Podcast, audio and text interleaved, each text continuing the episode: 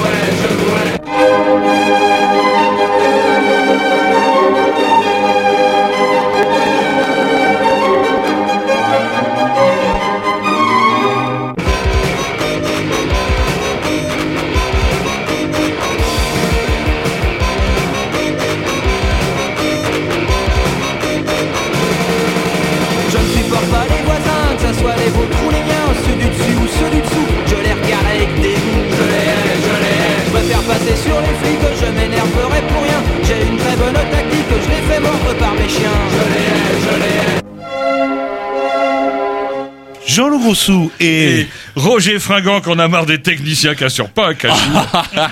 Et ben les techniciens qui assurent pas un caillou, euh, Tom et Superbike, je vous ai mis Migrovic Fat qui a ramené plein de Superbike, cailloux. ça dure pas 9 Non, mais minutes. attendez, vous... ça dure 7 minutes 07 votre morceau. Sûrement, ouais. Bah on va voir, on va le mettre en route, vous allez bien voir. voulez, non, mais non. Oui, euh, c'est bien qu'on prépare ces morceaux. Il paraît qu'ils sont préécoutés depuis des mois et des ils savent là. pas se servir d'un- d'une platine Ah non, de il, CD, qu'est-ce que il je suffit qu'on mette dedans, sauf des morceaux de 7 Ils ne minutes. savent plus se servir de rien. Ça fait long. hein. Donc c'est pas votre faute, c'est le, le morceau qui s'est Non, rallongé pendant la nuit en c'est pire. fait. C'est pire, c'est les techniciens. Bref, vous, euh, vous écoutez les Grey News si on est mercredi, ainsi que le dimanche euh, dans De la 15h à 17h pile poil. Et aussi sur internet euh, en tapant les Grignoux. tout Voilà, simplement. exactement. Exactement. Et on embraye euh, avec Sur un un petit dix disque. euh, de Sept la programmation au pissou. Et après, je vais aller les claquer pendant le morceau pour vérifier si mon morceau des. Ça m'étonnerait que je mette un morceau de 7 minutes. C'est presque une injure. Mais qui c'est qui vous a fait cette, cette playlist Mais non, c'est des conneries. C'est parce que ça va durer une minute 50. Déjà, non, on déjà est pas, je- on n'est pas si couillons que ça quand même. Vous voulez que je vous dise Non mais attendez, je regarde euh, votre playlist que vous avez préparée depuis des semaines. Déjà, je, je reconnais pas votre écriture. Mais non, mais Donc, ça, vous c'est avez un des nombreux euh, petits, des nombreux petits qui se battent pour pouvoir me. On, on se bat, moi, pour me proposer pour être mon programmateur. Eh ouais. Ouais, euh, euh, euh, celui-là, vous le verrez. il y en en a qui minutes. sont encore à la main, qui travaillent à la main. Moi, je préfère travailler en couple. Moi, je travaille avec des oreilles. C'est beaucoup plus simple. Mais je retrie après. La preuve.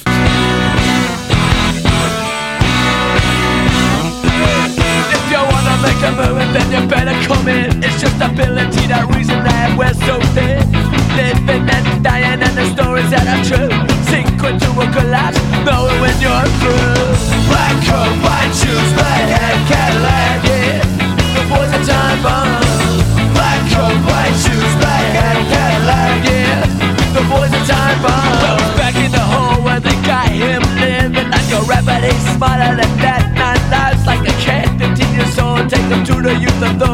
Home. First day you learn, you gotta make it in this world alone. Black coat, white shoes, black hat, Cadillac, yeah. The boys are time bomb. Black coat, white shoes, black hat, Cadillac, yeah. The boys are time bomb. Now he's gone out, he got free, he got a cook, got a car. He's only one years old, he's running numbers from the bar. He's paid his people, he's getting deep in whatever he can move on, and you know that kid a creeping. Black coat, white shoes, black boys are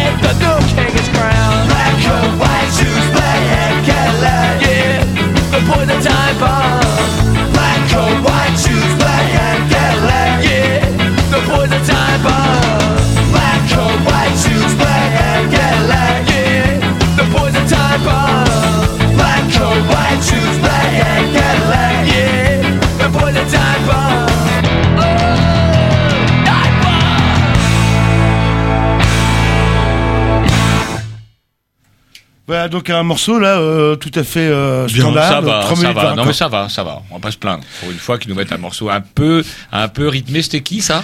Euh, C'était Rancid. Bah oui, Et avec- Time Bomb. Comment? De ma part, oui. Ah, ça vous épate, hein Ah, ça m'épate. Ah, je sais même content. pas si était né quand c'est sorti. Euh, ce bah morceau-là. oui, je crois pas. Ouais, bon, les vieux morceaux qui sont bien aussi. Bref, une émission aujourd'hui qui ne, ra- ne sera pas en égard à nos invités, une émission bourrée, mais plutôt une émission pleine de choses intéressantes, puisque nous n'aurons pas euh, un invité, ou je dirais une seule structure invitée, mais deux. Deux, oui, oui, un sujet euh, léger, on va dire, euh, et puis un sujet un petit peu plus lourd. Alors, quoique, on peut dire que les deux sujets sont Quand on prend, par exemple, le deuxième sujet du jour, à savoir la boule bretonne, puisque nous recevrons ce soir Patrice pour nous parler de la boule bretonne en deuxième partie d'émission, je ne pense pas que le sujet soit si léger que ça lorsqu'on en prend une dans la gueule. Oui, et surtout, oui, compare euh, avec, euh, je sais pas si on compte en 7, euh, 3 7 à 2, enfin je sais pas, on en saura un petit peu plus sur euh, cette particularité de cette boule dite bretonne. Voilà. Mais, en attendant, auparavant, auparavant, nous recevrons deux invités euh, qui sont là. Est-ce qu'on peut dire que vous êtes là toutes les deux au nom de la euh, pour parler de la maison d'Iliona Est-ce qu'on peut le dire ça comme ça C'est ça. Donc on va vous laisser vous présenter. Dites-nous, où vous êtes. euh, Nathalie Timen, donc euh, moi je suis la présidente de la maison d'Ilona. Donc euh, j'ai lancé le projet. Et Pauline Toulot, je suis psychologue et je suis bénévole à l'association euh, La Maison d'Ilona. Voilà. Et donc euh, l'objectif, juste en deux mots, de la maison d'Iliona. Euh, c'est l'accueil, la- l'écoute et l'accompagnement des jeunes consommateurs de produits psychoactifs de moins de 25 ans sur la région de Rennes. Ouais, moins 25 ans, c'est vrai. Oui, bah oui, donc pour des gens comme Jean-Loup et moi, c'est trop tard. C'est- C'est fini. voilà. et ça c'est le sujet léger de la soirée. Là, Voilà. Donc bah ouais, il y a aussi des choses graves sur lesquelles on mérite qu'on s'y penche aussi. Il n'y a pas que la boule bretonne dans la vie. Allez, un petit disque, et puis on embraye euh, rapidement. euh, sur la- programmation à Roger. Alors j'avais prévu un morceau, alors on m'a rappelé que ce morceau serait soi-disant un peu long, 7 minutes. Tant pire, je me censure et on embraye tout de suite sur euh, tiens euh, Meet in the Cities avec euh, par les Babies. Qu'est-ce que c'est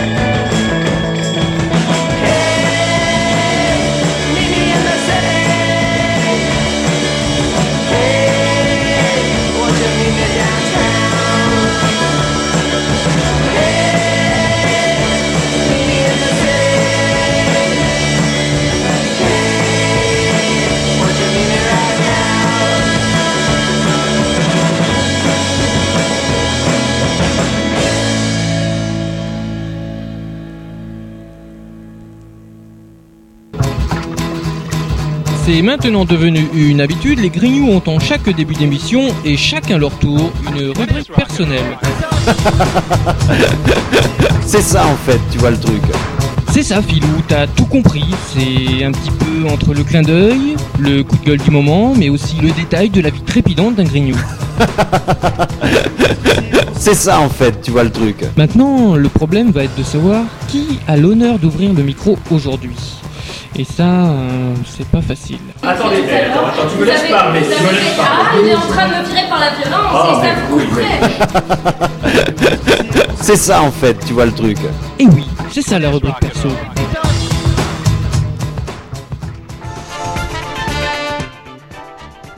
On va pas faire rubrique à- au bricoleur, euh, il est occupé. Bah ouais, bah vous m'étonnez. Alors, je, je On va faire rubrique à Roger. Non mais c'est quoi un, On cadenas euh, qui sont... Faut Bon. pas vous On forcer. a plus que ça, hein. je- je prends le si second ça choix. Vous emmerde, si ça vous emmerde de me laisser la parole, faut pas vous forcer. Prends le second choix. Tiens, on trouve toujours plus con que soi. Il suffit de franchir les Alpes. La population suisse était invitée lors d'une votation. Vous savez ce que c'est les votations c'est une manière de dire voter en Suisse, c'est ça, ou en français suisse. Voilà. C'est assez démocratique la votation. La votation, en fait, c'est parce que la Suisse est somme toute un assez petit pays qui limite euh, d'ailleurs sa nationalité. Donc du coup, il n'y a pas tant de citoyens que ça.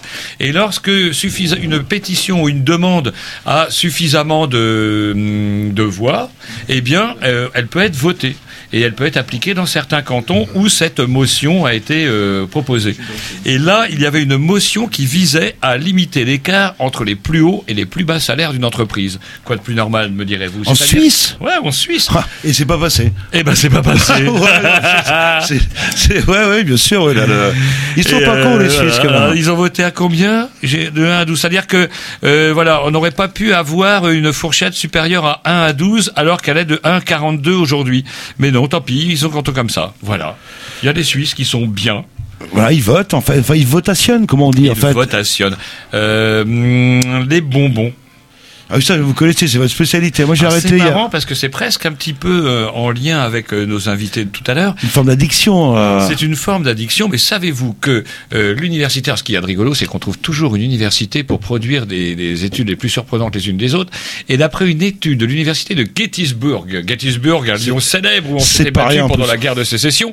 Bref, à Gettysburg, on a euh, comment signifié un lien entre les hum, gros consommateurs de sucreries et leur côté altruiste, gentil, euh, serviable, sincère, conciliant et sympa. Donc, vous êtes en train de me conseiller de manger plus de bonbons, en fait, tout simplement. Voilà, et voilà pourquoi effectivement vous avez affaire en ma, en ma personne à quelqu'un de conciliant, euh, cool. Et vous savez pourquoi en fait? C'est pas si euh, il y a toujours un truc qui se cache derrière.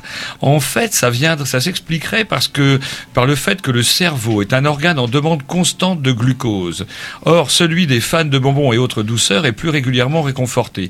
Plus serein, il serait donc plus enclin à se tourner vers les autres. Imaginez justement, est-ce qu'on peut parler d'addiction au sucre euh, Oui, je pense, ouais. Ça existe, euh, Je ce genre pense. de choses et ça, Je peux témoigner. et ça tue en plus. euh, ça doit tuer. Ouais, ça, ça tue un peu moins grâce au, au- au- comment on progresse sur le diabète, mais ça continue à tuer quand même, et ça handicape. Ça y est, vous, a- ah non, vous, vous attaquez pas votre carnet là. là. Non, J'aime si, bien que vous attaquez votre carnet. Carnet, j'avais ma mise zombie la semaine dernière.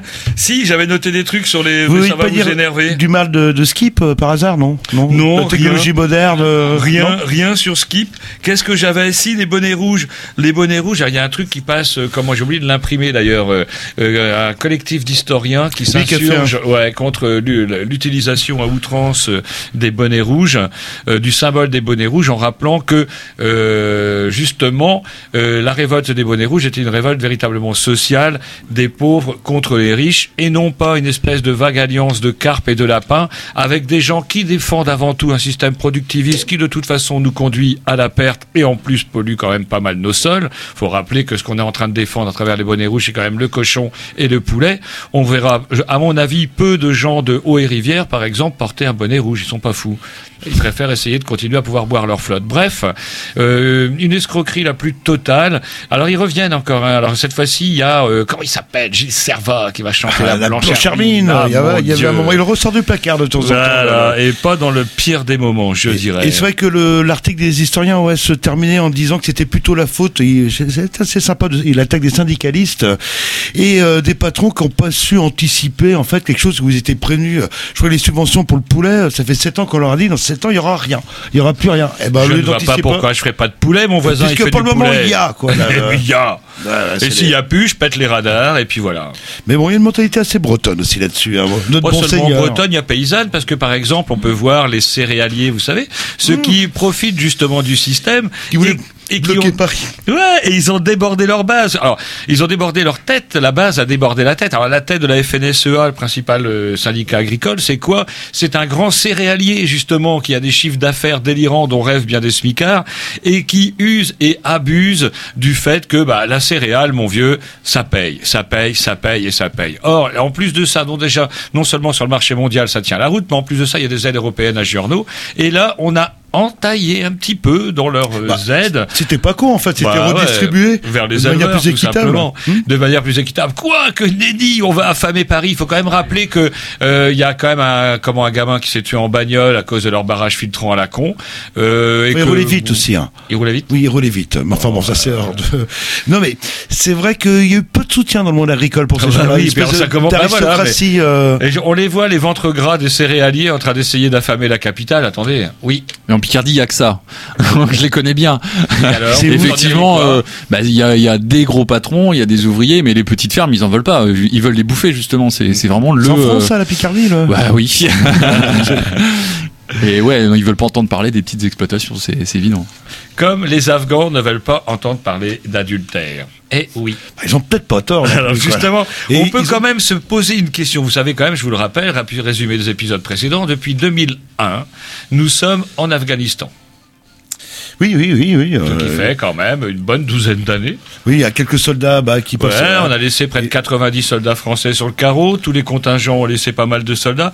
Tout ça pour essayer Bah, de ce sont les rétablir. Ce sont les soldats aussi. euh. Ouais, ouais, ouais, tout ça pour essayer en tout cas de rétablir la démocratie. Eh ben, on voit que ça a servi à quelque chose puisque la grande assemblée, la Loya Jirga, vous savez, la- l'assemblée des chefs de clan, des chefs de montagne, des chefs de quartier, des chefs de vagues euh, comme en coin pourri, eh bien, ont décidé de rétablir le, comment dirais-je, euh, L'ordre. Non, oui, l'ordre si on veut. Ah oui, c'est comme ça que ça Comment on appelle ça quand votre femme la- vous trompe, Jean-Loup Vous faites quoi? On Vous lui lapide. jetez des roches. Ouais, voilà. on lapide On avec- la lapide. Eh bien, ils viennent de rétablir l'adultère pour les femmes adultères en prévoyant quand même que si le le- l'amant est célibataire, ce sera seulement sans coup de fouet. Sinon, si l'amant était marié, lui aussi, la mort à lui- coup de caillou. Et vous savez aussi, Élisée, ouais, C'est bien. Comme quoi l'interprétation de certains textes religieux donne, un euh, donne lieu à une certaine ambiguïté.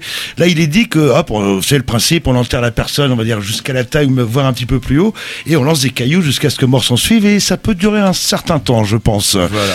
Et euh, bon, par contre, euh, c'est prévu hein, dans le Coran que si la personne arrive euh, à la grâce d'Allah de se libérer de ce trou-là, elle est graciée. Mm. Et en Afghanistan, les femmes étaient enterrées au niveau des épaules, et les hommes, qui étaient quand même, il n'y a pas de poids de mesure, c'est la même peine, étaient enterrés au niveau de la taille. Voilà, ce qui permettait plus de- d'être de euh, filer sous les de cailloux. filer sous les cailloux, quoi. Mais bon, c'est la tradition, vous allez me dire. euh. Ah, c'est bien en tout cas, c'est bien qu'on ait dépensé des milliards d'euros, des milliards de dollars, tout ça pour en plus qu'on ait on ait on ait tué plein de gens, qu'on ait perdu plein de gens, tout ça pour que d'affreux barbus euh, continuent à imposer leurs lois. Et ben voilà. Allez un petit X, tiens pour se remonter le moral, un petit X de la programmation à Jean-Loup. Enfin, Ça sera quoi euh, Big and Bigash.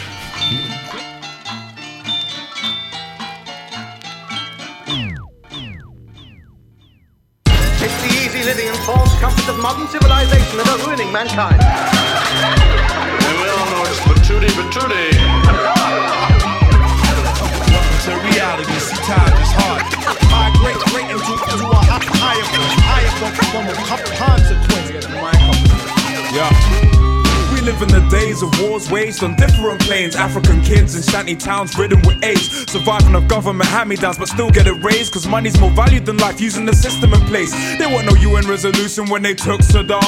In favelas in Brazil, kids are wielding arms. Innocent fingers rest on triggers, facing soldiers' armed. Politicians feed their hunger when they close the farms. Street dealers sell the coke cause they don't wanna starve until they see a best friend overdosing it hard. Go for a job, get fired, end up broke and go wrong. I've seen mothers bury their youths and The tsunami's brought a new meaning to Boxing Day. No coffins, just dead bodies swept off in the wave. Apocalypse looms, if change is coming, it's gotta be soon. But they'd probably try to find a way to profit off doom. We're trying to speak to a nation of people who don't heed. The future's a state of pure evil with no peace. The truth is, we need to use reason to slow speed. But all we ever do is sit back and smoke weed. We're trying to speak to a nation of people who don't heed. The future's a state of pure evil with no peace. The truth is, we need to use reason to slow speed. But all we ever do is sit back and smoke weed. Gas mask civilians, militants looking scared now. It's tear down. Babylon carry on films the fairground. I swear down. Outside the siren service lullabies. The brothers lie nestled in the gutters while their mothers cry Judas. More time we find a fight useless. But left with no choice, we riot because the shoe fits us. You and I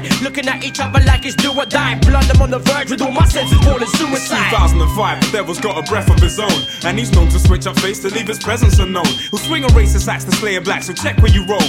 Happy slap till you're handicapped, it's fresh on his phone. It's not the devil, it's the evil in us. The greed and lust, beliefs and such. They fill us with the need to crush. And we vote for governments that love deceiving us. Cause our solution to the problem's getting weeded up. We're trying to speak to a nation of people who don't heed. The future's a state of pure evil with no peace. The truth is, we need to use reason to slow speed. But all we ever do is sit back and smoke weed. We're trying to speak to a nation of people who don't heed. The future's a state of pure evil with no peace. The truth is, we need to use reason to slow speed. But all we ever do is sit back and smoke weed. I walk these streets like a stormtrooper risen from the grave. Eyes glazed over, I'm tired of living like a slave. My mind craves a safe place, but till then it's pure warfare. My thoughts bear the burden of my forefathers' torment. My youth spent cussing out all face complacent. I walk with an image of honesty on my face. It's no wonder most furtively suffer. Even the faintest glimpse of hope fades away as our freedom these are tainted with the blood of our brothers. Yes, we're living on pure greed. I'ma keep spitting, hit existence at full speed.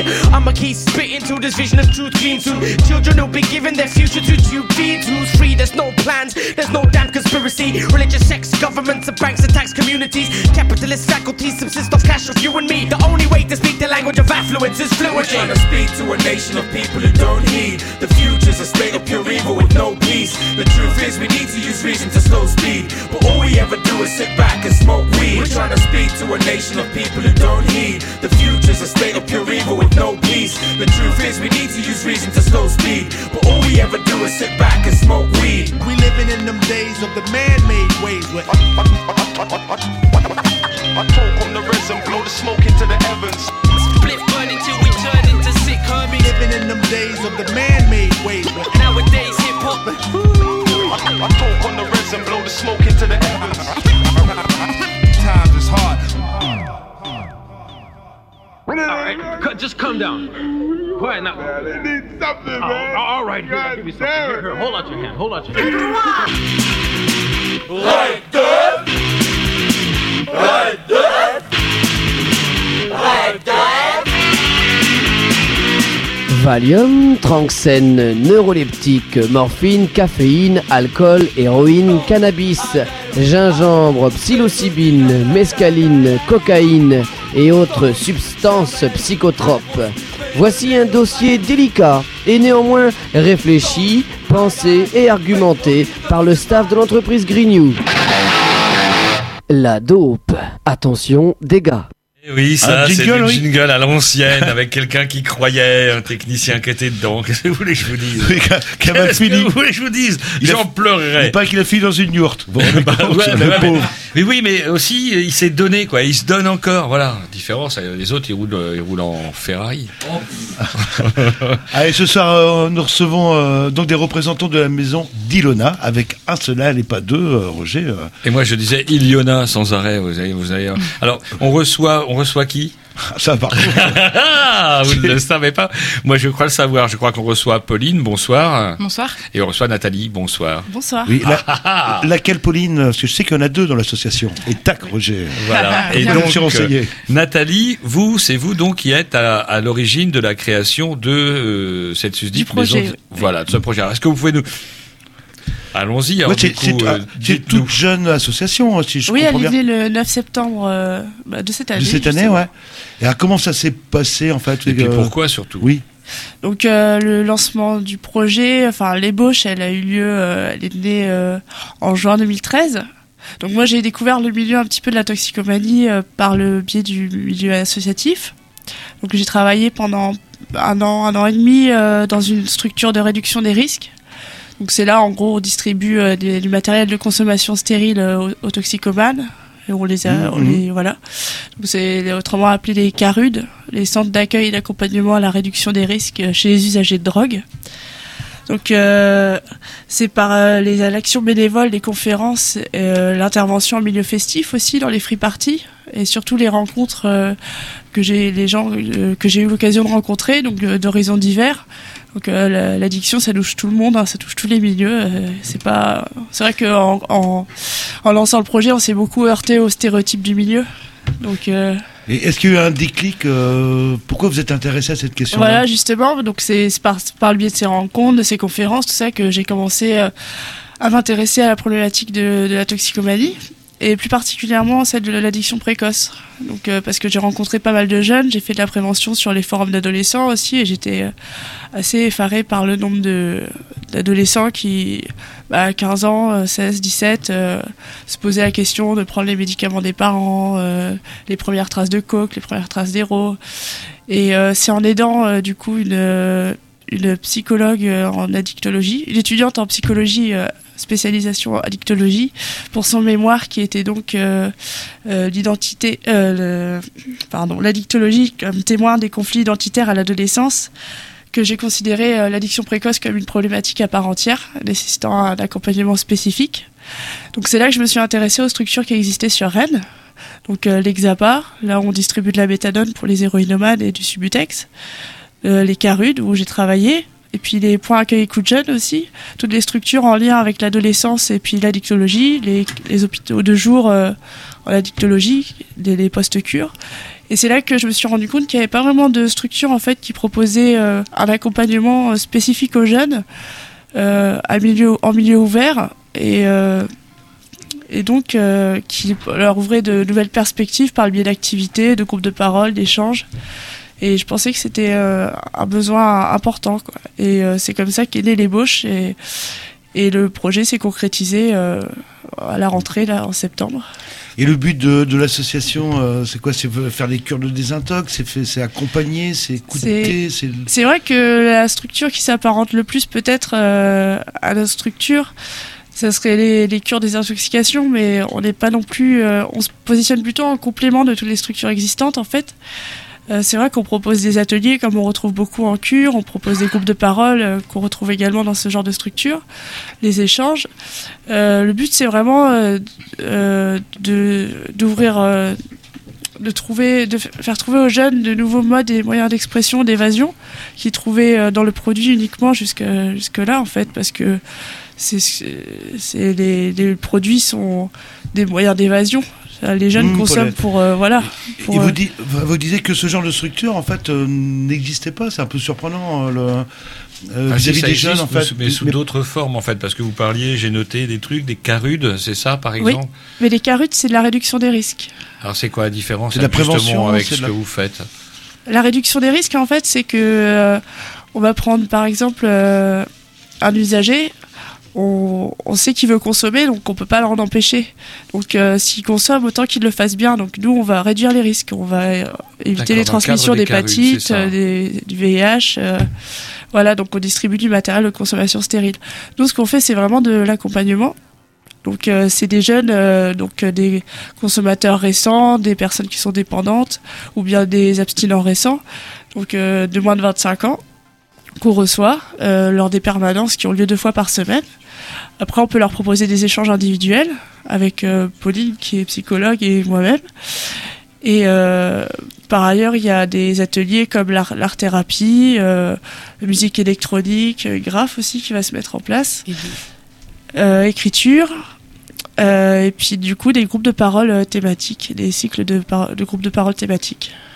Il y a déjà beaucoup de monde alors qui parce que vous m'impressionnez, pouf, vous commencez enfin en septembre. et ouais, puis ça on est prend forme en juin. Là, vous êtes déjà toutes les deux, donc vous avez des apparemment vous, Pauline, euh, présente- euh, est-ce que vous pourriez vous présenter donc pour comment vous avez rencontré Nathalie, par exemple, vous connaissiez avant, je sais pas. Alors non, pas du tout. En fait, euh, moi, je suis euh, jeune diplômée. Je viens d'avoir mon diplôme en juillet. Et euh, donc, euh, le marché du travail, le marché du travail étant, euh, euh, en attendant de trouver un travail, hein, je, je me suis lancée dans le bénévolat et donc j'ai trouvé, euh, j'ai trouvé l'association de Nathalie par le biais d'internet.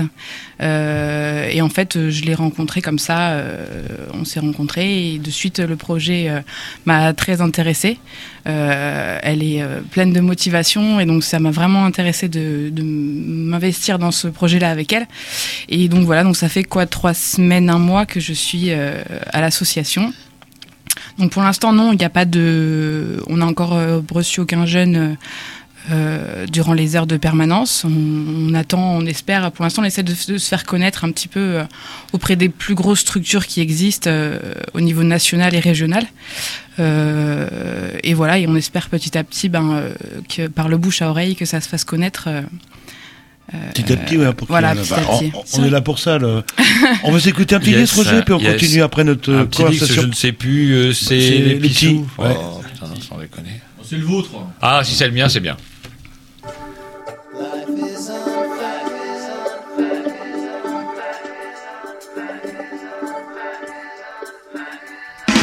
Yes, no,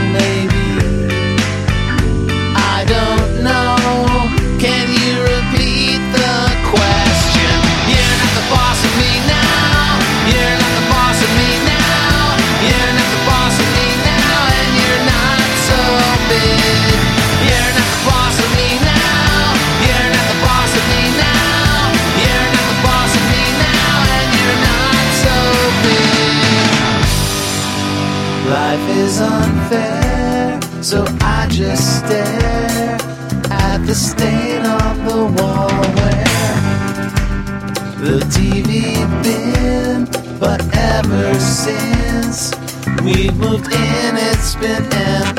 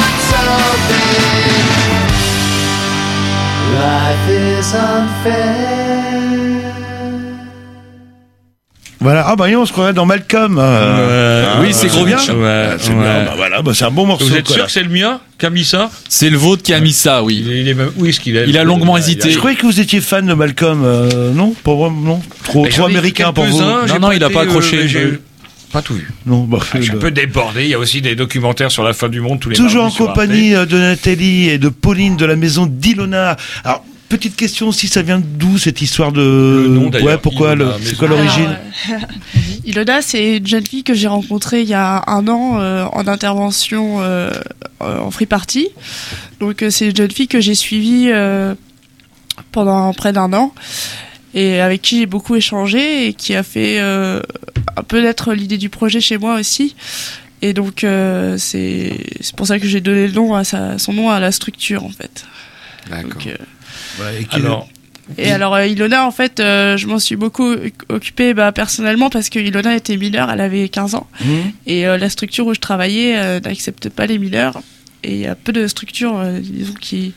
Voilà, il y a les points accueil écoute jeunes qui proposent des consultations jeunes consommateurs. Mais c'est, ça va être un travail d'orientation. Après, il y a le XAP à l'envol aussi, à Rennes. Euh, qui propose des consultations jeunes consommateurs orientés cannabis, mais bon, on, on, on aborde aussi les problèmes d'autres produits, bien sûr, parce qu'il n'y a pas que le cannabis souvent.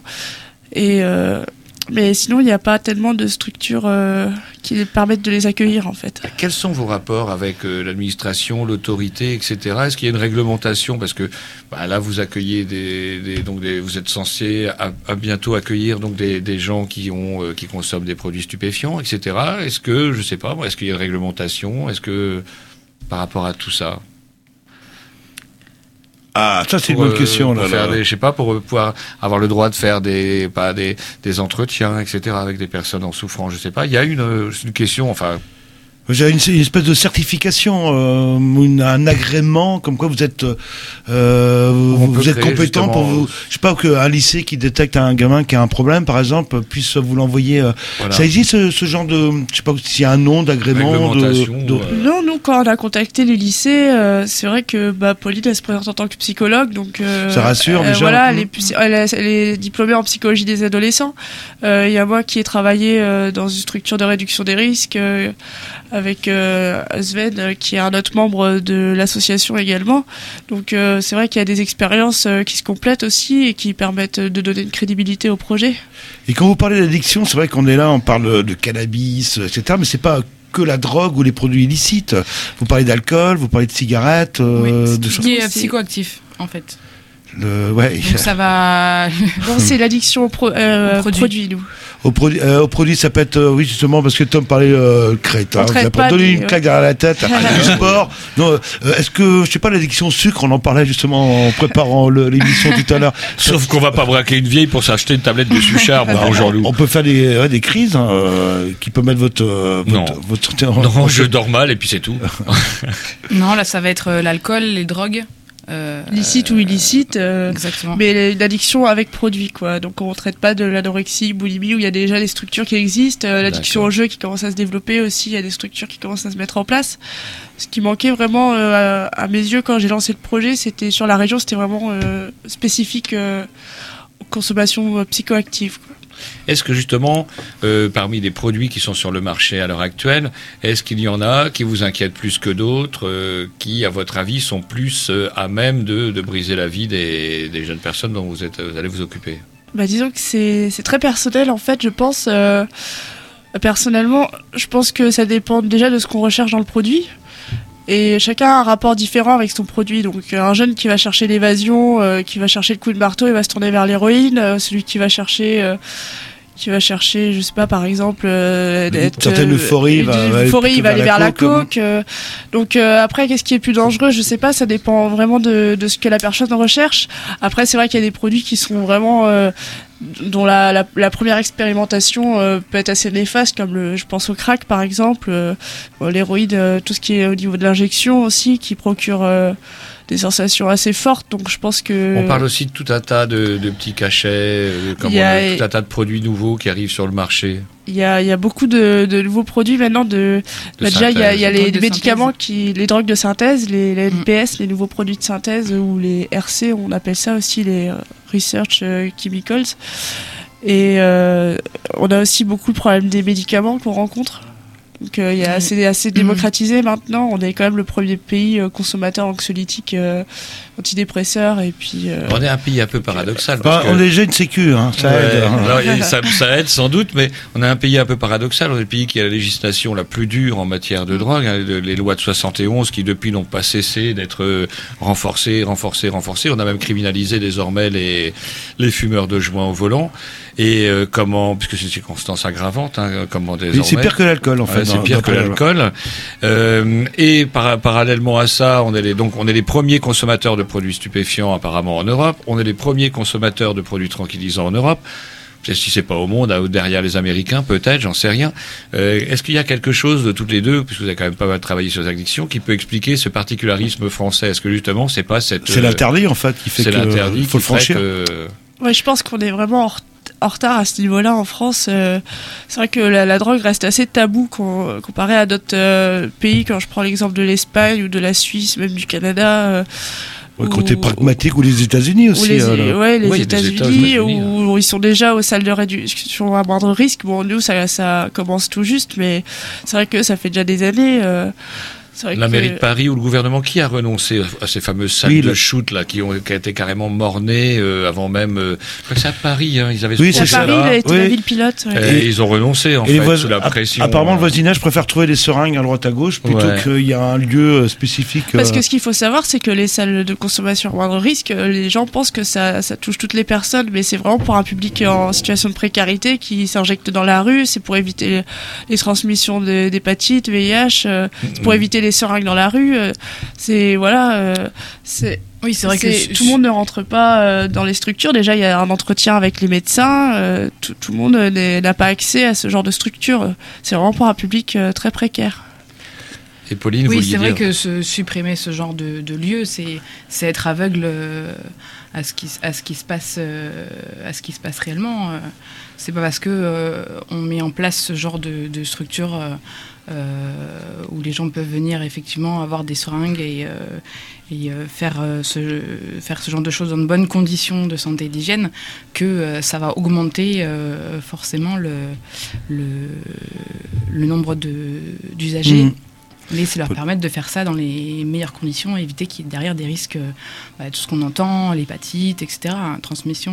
euh. Hum, Donc votre rôle, c'est donc justement de, bah, de repérer et d'essayer d'accompagner les gens qui ont euh, des conduites à risque et d'essayer de les- sortir de là, du coup, pour finir et de faire euh, ce- le boulot que la société tout, du tout répressif ne fait pas finalement. Alors nous, on n'est pas du, on n'est pas une structure de, de soins, comme le disait Nathalie, euh, à la différence euh, d'autres structures qui se trouvent sur Rennes. euh, Il n'y a pas de médecin, il n'y a pas de, de prise en charge médicale ou de sevrage, quelque chose comme ça. Euh, nous, on est vraiment dans l'accompagnement de ces, ces jeunes qui viennent, euh, qui viennent nous voir, euh, qui vont venir nous voir.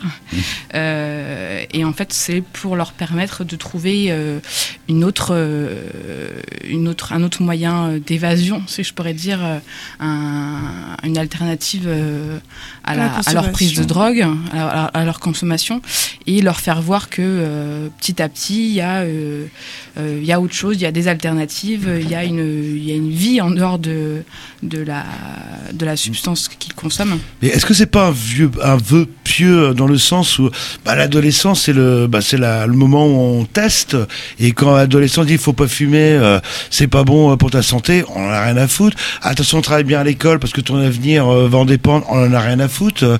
Euh, ce qu'il n'y a pas aussi, euh, vous heurtez pas au problème de d'un âge en fait euh, qui vrai. fait que euh, euh, C'est vrai que c'est- assez délicat parce que avant 18 ans, en fait, euh, la plupart des jeunes qui vont dans les structures de soins sont orientés par la justice ou les parents. Il y a très peu qui viennent d'eux-mêmes en fait. Mm. C'est euh, à partir de 18 ans vraiment où on est plus sous le couvercle des parents qu'on se rend compte qu'il y a des des difficultés financières, euh, il y a d'autres difficultés qui sont bon, l'addiction euh, est vraiment précoce euh, avant 18 ans donc euh, après mais quelques années l'addiction est compte que- symptomatique d'un à l'adolescence d'un problème caché ou est-ce que Euh. c'est juste pour faire comme les copains puis hop on tombe dedans euh, sans sans s'en rendre compte? Moi, je pense qu'il y a une réelle quête de l'identité aussi pour certaines personnes.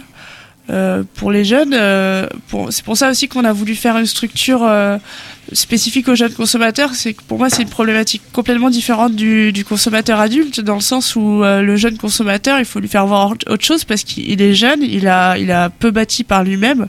Il a peu confiance en lui. hein. Ça, c'est euh, l'étudiante en psychologie que j'ai aidé à, à noter que les jeunes consommateurs avaient une très faible estime d'eux-mêmes et euh, un état dépressif assez aggravé dans la plupart des cas. Donc euh, c'est aussi leur donner confiance euh, par l'activité. euh. Est-ce que tous les, les milieux sociaux sont touchés de la même façon par les, les conduites addictives ou on Oui. trouve ça ouais pareil Oui. Ah oui, exactement, oui. On, on peut retrouver euh, des étudiants en médecine, euh, Euh, on va retrouver, oui, tous les, tous les milieux sociaux confondus. euh, C'est vrai qu'avant, il y a des produits qui étaient stigmatisés euh, au milieu riche, je pense à la cocaïne. Bon, maintenant, ça touche tout le monde, hein, même les milieux les plus pauvres, ça s'est baissé, banalisé, ça s'est démocratisé. Ça, même- ça s'est même jetisé quelque part. Voilà. Et est-ce que, euh, si on parle d'adolescents, est-ce qu'il y a euh, des profils, enfin pas des profils, c'est pas le bon terme, mais des consommations typiques euh, Est-ce qu'on va retrouver les mêmes pourcentages de consommateurs d'alcool, de cannabis, etc. chez les 15-25 ans que chez les 30-50 ans, par exemple Est-ce qu'il y a une spécificité de, la consommation des ados en termes de produits addictifs?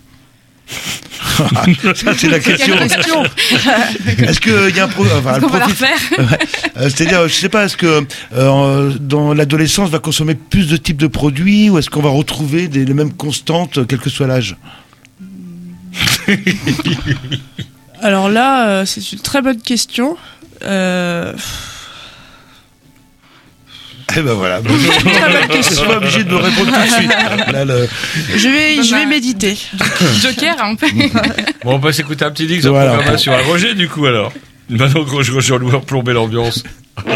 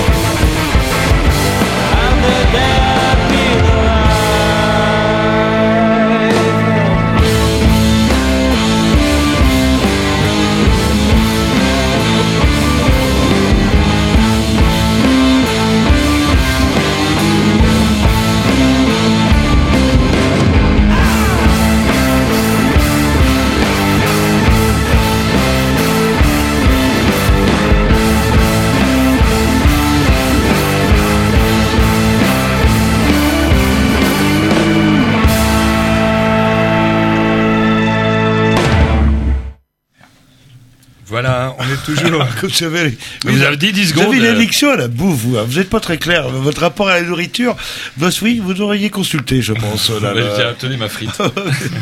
Nous sommes toujours en compagnie de Nathalie et de Pauline, Pauline. qui sont là pour nous parler de la maison d'Ilona. On parlait justement, on n'a pas arrêté de, bah, on parle de l'addiction. Vous, la maison d'Ilona qui est là justement pour accompagner, euh, en tout cas les, les jeunes qui le souhaitent. On précise bien les jeunes. Donc Jean-Loup, c'est pas la peine d'aller rôder autour de la maison d'Ilona pour vous, c'est trop tard. Oui, non, mais euh, j'ai bien compris. hein, mais, Et donc on se demandait, on a parlé de différentes catégories de drogue. Donc la, la, ouais, la, la question que Jean-Loup, euh, comme on Essayez posait désespérément de poser. oui. c'est est-ce qu'effectivement il existe une drogue propre à chaque type d'âge ou alors ça, ça évolue Ça Euh, évolue pas.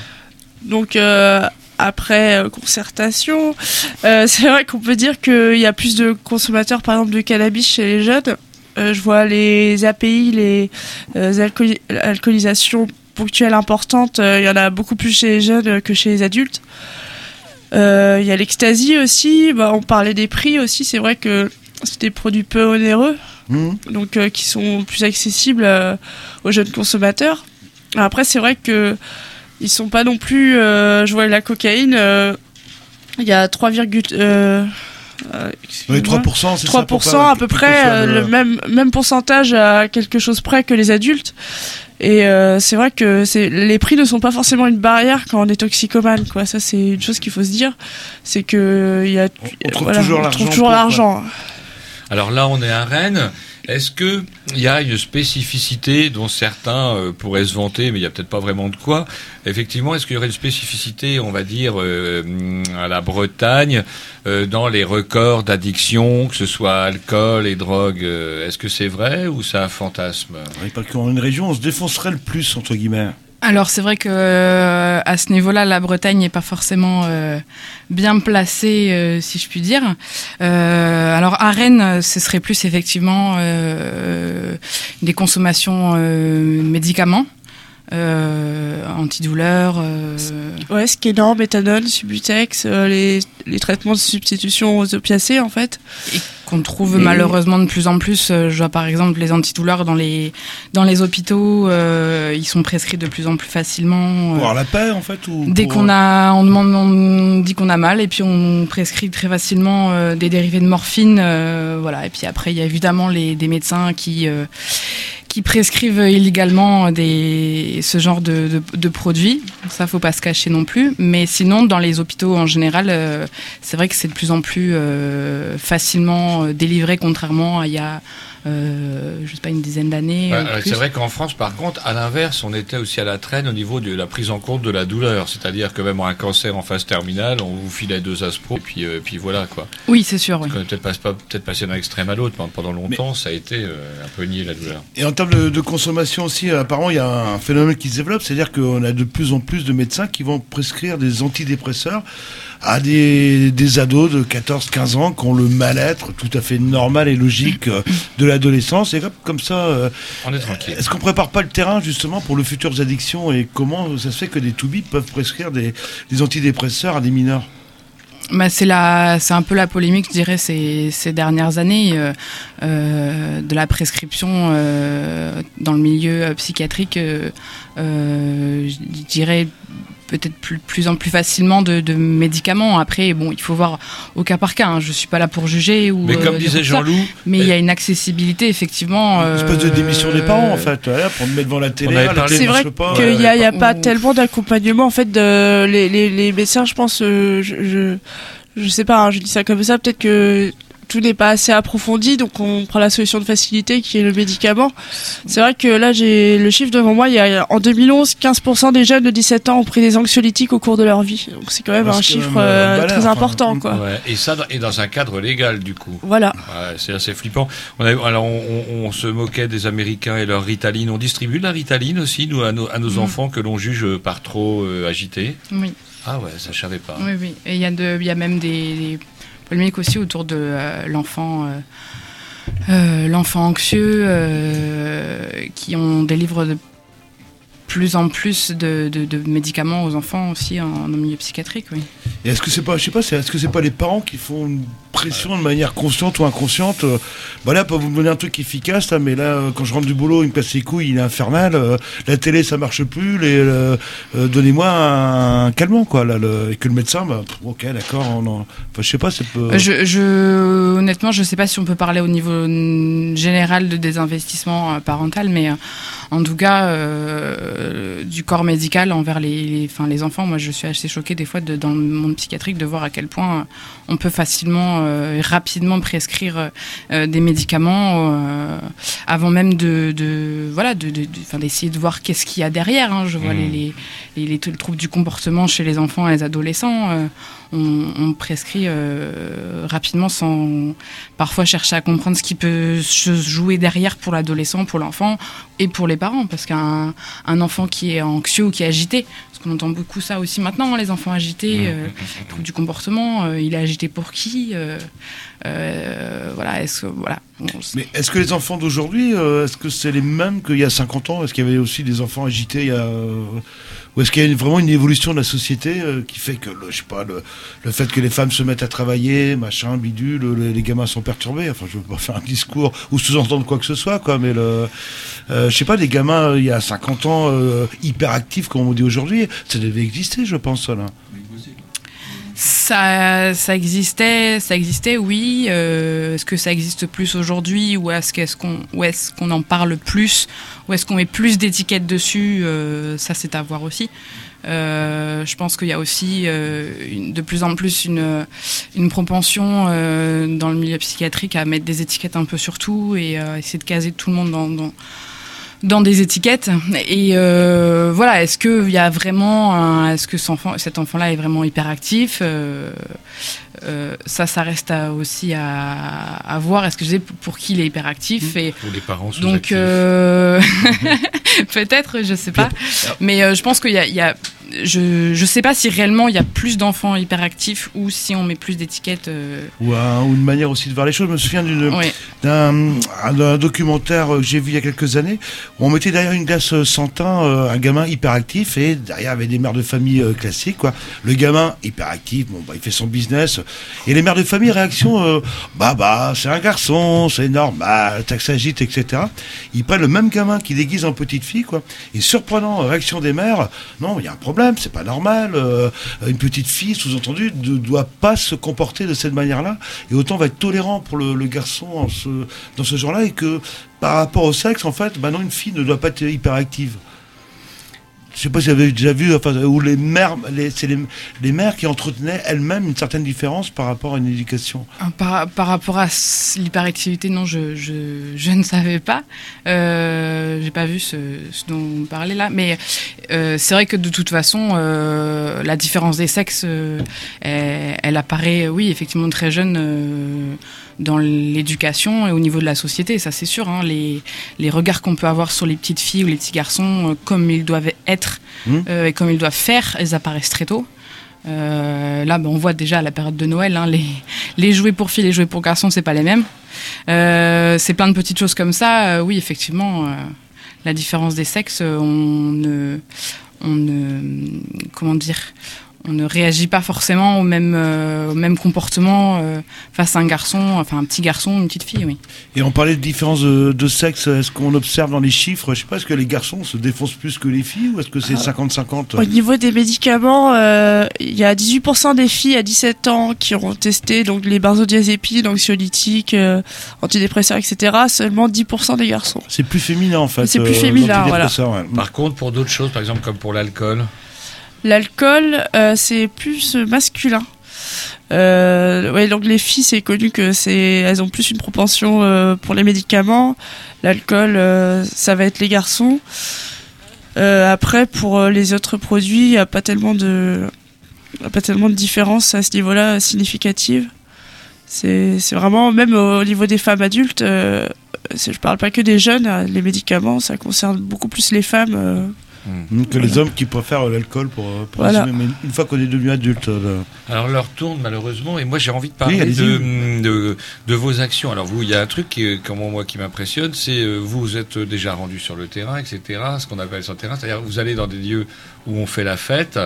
Et là, euh, vous venez pour euh, sensibiliser. Vous l'avez fait déjà dans le cadre de vos activités passées, toutes les deux, ou euh, et vous avez prévu de le faire dans le cadre de la maison d'Ilona. En tout cas, c'est ce que vous nous avez dit. Euh, moi, c'est vrai que je, je découvre un peu plus le, le milieu, euh, euh, milieu de l'addiction euh, que Nathalie, qui a beaucoup plus d'expérience que moi là-dedans. Euh, oui, c'est vrai qu'elle, elle a pas mal été dans le, dans les milieux, euh, dans ce type-là, oui. Vous pouvez nous dire comment ça se passe du coup dans des endroits où tout le monde fait la fête et qu'on dit ouh ça. Il faut pas faire la fête. Enfin, s'il faut Ouais, faire la fête, de que- manière comment ça se passe? C'est les gens qui viennent vous voir, vous allez voir les gens, ça se passe comment? Les interventions que j'ai fait en free party, par Ouais, exemple. ouais. Bah, nous, on avait un stand, c'est vrai, on distribuait donc euh, tout ce qui est euh, attrait à la, à la réduction des risques. Euh, c'est les gens qui viennent vers nous, en fait. donc, il y en a certains qui, qui sont là pour parler de leur consommation. Il y, en a- y en a qui sont là juste uniquement pour prendre leurs éthylotests ou leur roule tapaille. c'est très aléatoire. Il y en a surtout en fin de soirée ou en début de matinée, quand ils sont en descente. Là, ils ont besoin de se confier un peu plus parce qu'ils trouvent pas toujours des oreilles attentives. Donc, c'est l'occasion aussi de discuter. Donc euh, c'est vrai que euh, on voit des, des jeunes d'horizons très divers. Quoi. C'est c'est vrai qu'il y a des particularités. euh, par exemple, au niveau des free parties, il y a des produits qui sont très mal vus. des, des modes de, consommation aussi qui sont mal vus.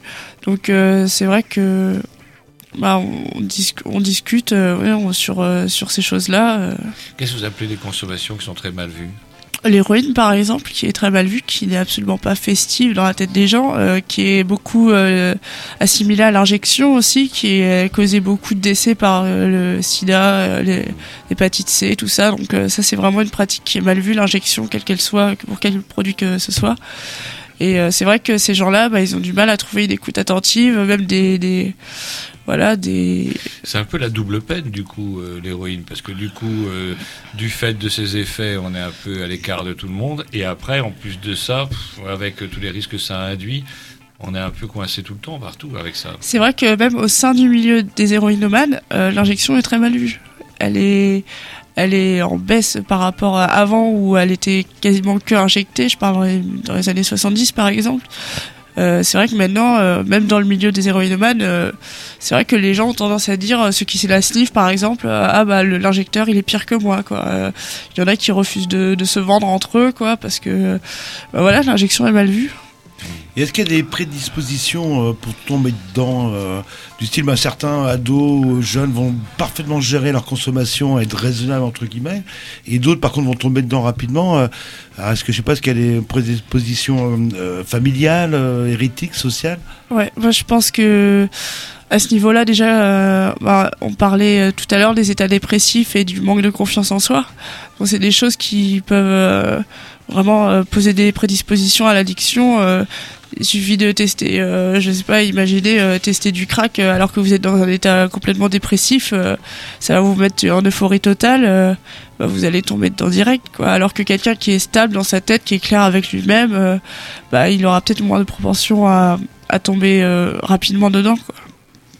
On va s'écouter un petit Dix peut-être tiens de la programmation à Jean-Loup. Ah bah c'est euh, sûrement un bon morceau, c'est parti.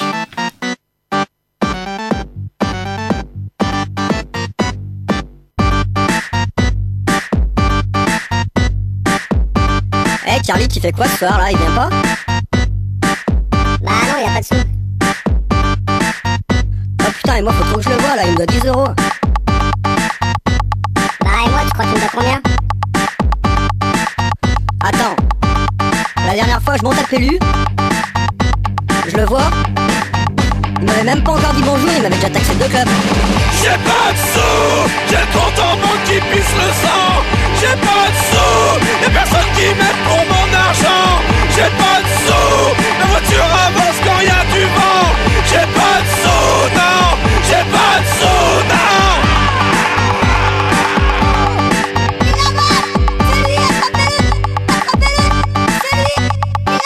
T'as pas de sous, tu dois 10 euros, ça fait trop longtemps. T'as pas de sous, vers le 15 du mois,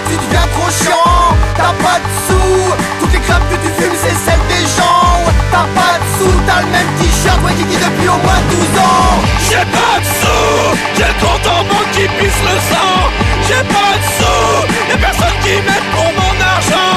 J'ai pas de sous, ma voiture avance quand y a du vent. J'ai pas de sous, non, j'ai pas de sous.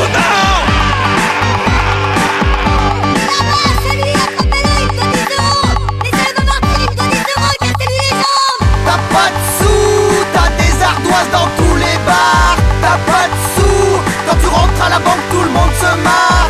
T'as pas de sous, t'as jamais de forfait sur ton portable. C'est chiant, t'as pas de sous, ça fait 6 ans que t'as le même rasoir jetable. J'ai pas de sous, j'ai le compte en banque qui pisse le sens. J'ai pas de sous, y'a personne qui m'aide pour mon argent. J'ai pas de sous, ma voiture avance quand y a du vent. J'ai pas de sous, non, j'ai pas de sous, non.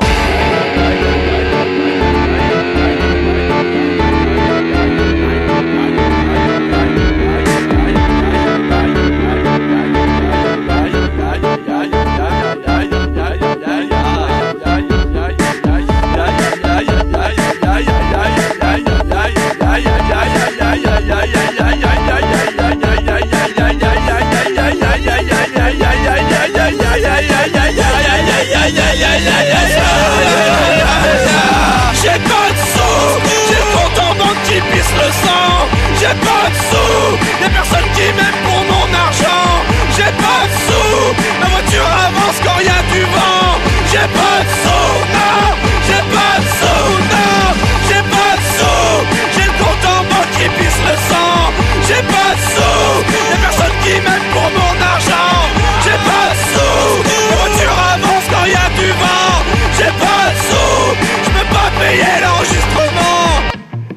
toujours en compagnie de Pauline et de Nathalie de la maison d'Ilona.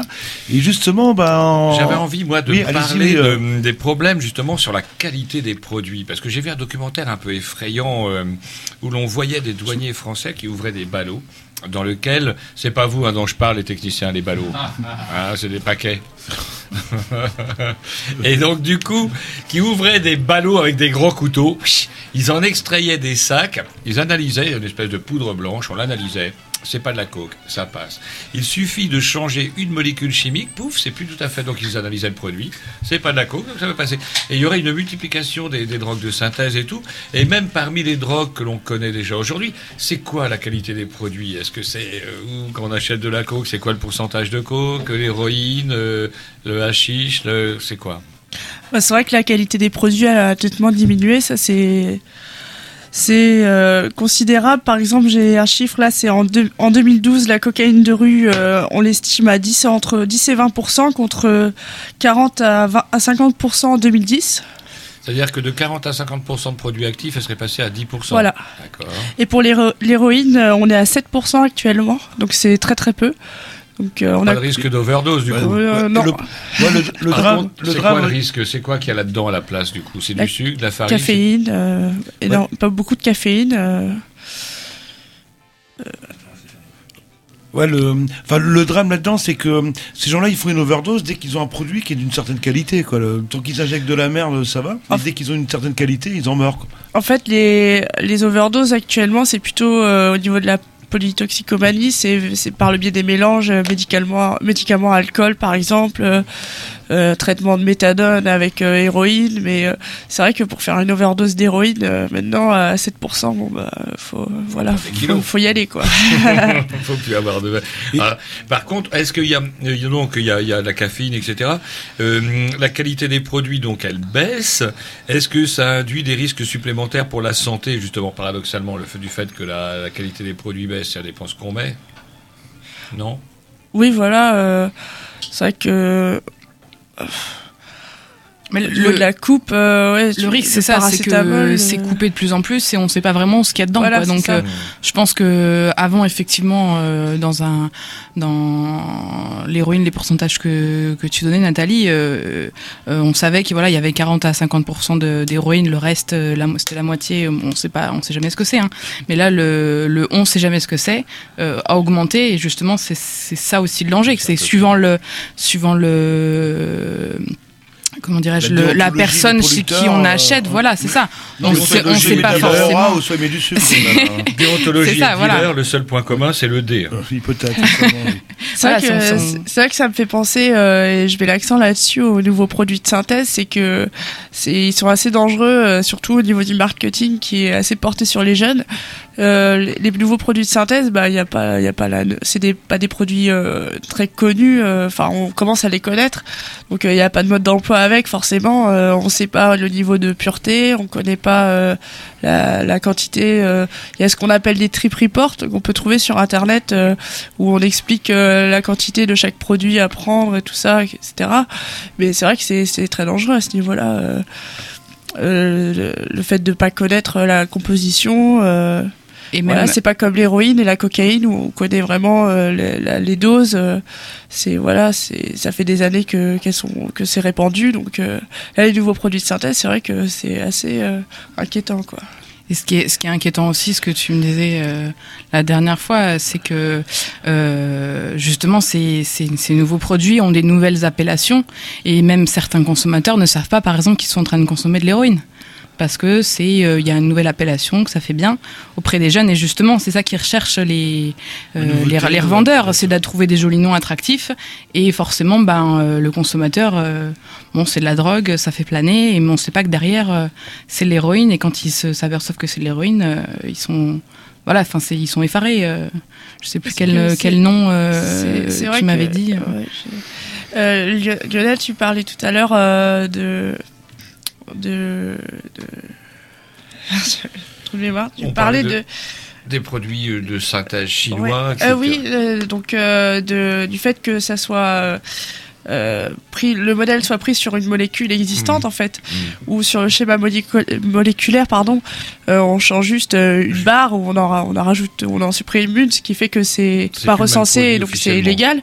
Mais la base, c'est des opiacés, c'est des stimulants, c'est des produits existants en fait. Ouais, donc euh, des fois, au lieu d'acheter de la coke, ou d'en prendre un café bien serré, c'est aussi efficace. Euh, une Red Bull. Une, petite- une petite dernière question, parce que l'heure tourne et il va falloir qu'on conclue. C'était rigolo, euh, je comprends mieux la remarque des bonnets rouges, parce que vous avez euh, des petites cartes, en fait, pour voir les consommations euh, alors, dans les Ouais. différentes régions, quoi. Et on est quand même bien rouge. là, Ouais, là. Les auditeurs ne voient pas, mais Pauline devant elle a une, une série de cartes euh, qui, euh, suivant la couleur, plus on est rouge, plus on a le nez dedans, qui représente la liste des différents produits euh, comment, auxquels on peut s'accoutumer plus ou moins vite. Et il s'avère qu'effectivement, en Bretagne, on est à peu près les premiers partout. Ah, dans, quel, dans quel domaine on est les premiers Alors on est les premiers, euh, c'est vrai. euh, alors au niveau des, des drogues, euh, on reste dans le rouge euh, pour ce qui est champignons hallucinogènes, euh, Ah, c'est l'humidité, ça, c'est- poppers, euh, cocaïne, ecstasy, Alcool, euh, alcool, on est bien dans le rouge quand même. Oui, mais alors on est Cannabis. concurrencé par le Languedoc. Le Languedoc-Roussillon nous tient la dragée haute. Ouais, nous fait un peu d'ombre, là, là. Et c'est- c'est c'est vrai que contrairement à ce que aux idées reçues, le Nord-Est n'est pas du tout concerné. Il est même assez plutôt dans le vert. Et là, où- et dans quel domaine on est les, les moins bons Alors les moins bons, ce serait la chicha. La chicha ouais, C'est pas encore culturel. en Voilà, c'est pas culturel, ce serait plus le euh, plus le sud-est, ouais. Mais euh, le vin rouge aussi, on est un peu, on est à égalité avec le sud-ouest. Ouais, mais sauf que le problème du, sud- du sud-ouest, c'est qu'il en produit, alors que nous, on n'en produit pas du Alors, tout. là. là où ça devient moins drôle, par exemple, est-ce que vous avez des chiffres concernant le nombre de personnes, et ben du coup, qui euh, sont euh, ben, obligées de faire des séjours en hôpitaux, dont la vie est brisée, dont euh, euh, là, que ce soit la vie sociale, la vie du travail, etc. On a des statistiques un peu sur les dégâts de, de tout ça. Euh, alors sur les sur les dégâts en eux-mêmes, euh, oui, le, oui Natalia. Après les, les, les chiffres euh, qu'on peut avoir sur les sur les produits, les consommateurs en, en France, euh, ça reste des produits, des chiffres approximatifs parce qu'évidemment ce sont les, les gens qui sont recensés entre guillemets. hein. Il n'y a pas tout ce qui est euh, tout ce qui reste euh, caché, euh, puisque étant donné que ce sont des drogues illégales. Mais effectivement, par exemple, en 2010, euh, parmi les 11-75 ans, pour la cocaïne, on a 1,5 million de personnes. L'ecstasy, l'héroïne, on est à 500 000 personnes. Euh, voilà, c'est des chiffres assez importants. Après, bah, c'est c'est du chiffre approximatif. Hein, Ça, pas- c'est les, les chiffres donc des personnes qui ont expérimenté au moins une fois dans leur vie euh, ce produit. Voilà. Donc, par exemple, pour l'alcool, euh, il y a 133 000 consommateurs qui ont été vus dans les centres spécialisés, donc euh, qui ont eu des problèmes de dépendance avec l'alcool. Donc, c'est un chiffre qui est en nette augmentation. Et c'est pareil pour euh, d'autres. euh, Il y a quand même 49 000 décès qui sont imputés à l'alcool euh, par an en France, quoi. Donc, euh, on parle du cannabis, mais c'est vrai c'est que. une des addictions qui soignent le, le moins bien. J'ai vu des chiffres du style ceux qui font une cure de désintox, il y a 80% de, de rechute, alors que dans l'héroïne, la cocaïne, c'est autour de 20 ou 30% de, Ouais, de ce qu'il y a, rechute. c'est que l'héroïne, il y a les, maintenant il y a les traitements de substitution qui sont assez accessibles quand même. C'est vrai qu'avant il y avait des places qui étaient réservées. maintenant c'est l'accessibilité. euh, il y, a, il y a une meilleure euh, offre de soins. Euh, la cocaïne, bon bah ça tend à se développer, mais c'est vrai que les autres produits, bah il n'y a pas tellement, à part les anxiolytiques, euh, de choses qui peuvent apaiser le, le consommateur pendant son craving, quoi. Euh, et c'est vrai que bon bah la rechute, on en parle, mais ça fait aussi partie intégrante du processus de d'abstinence en fait, quoi. Et justement, il y a une gigantesque hypocrisie autour de ça. En préparant cette émission, là, je suis tombé sur un article. Là, on voit Marine Le Pen, qui queen, qui estime que le vin est un produit culturel. Elle a donc, Marine Le Pen a proposé jeudi dernier de remettre en cause la loi E20 en sortant le vin de celle-ci, car il s'agit d'un produit culturel. Voilà.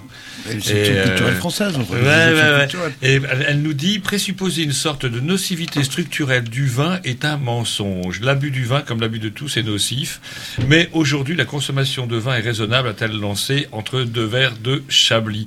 Et enfin, il y a quand même une chose qui me, en, en même temps que Marine Le Pen dit ça, ou en tout cas que je lis ça, on est en ce moment, on, se- on des, des violences faites aux femmes. C'est la semaine des, des violences faites aux femmes, parce qu'il y a aussi un des phénomènes induits par la consommation d'alcool, c'est De façon lisse, on, parlait, on parlait tout à l'heure de la lapidation. Il y a aussi nombre de femmes qui meurent sous les coups de leur mari, pas simplement du fait de l'alcool, mais quand même aussi pas mal. L'alcool n'aide pas, en tout cas, euh, Mm. à la Ouais, paix dans les ménages. L'élément déclencheur. Par contre, leur tour, il va falloir qu'on conclue. euh, Il va falloir que vous nous rappeliez quand même. Donc, du coup, la maison d'Ilona, c'est où à Rennes? Alors c'est situé au 22 rue de la Dodelière, donc à Rennes. Donc c'est vers euh, le quartier Saint-Grégoire, cimetière nord Saint-Martin. Euh, donc on a deux permanences par semaine, donc le mercredi de 15h à 19h et le samedi matin de 10h à 14h. Bon, bah écoutez, on retrouvera tous les contacts sur le, sur le site euh, des Grignoux. Bah, on vous remercie d'être euh, intervenu. Puis après, on va parler d'une autre type d'addiction. euh, Et boules. les boules. merci. Merci, Merci à vous. Pauline. Merci, au revoir. Nathalie, au revoir.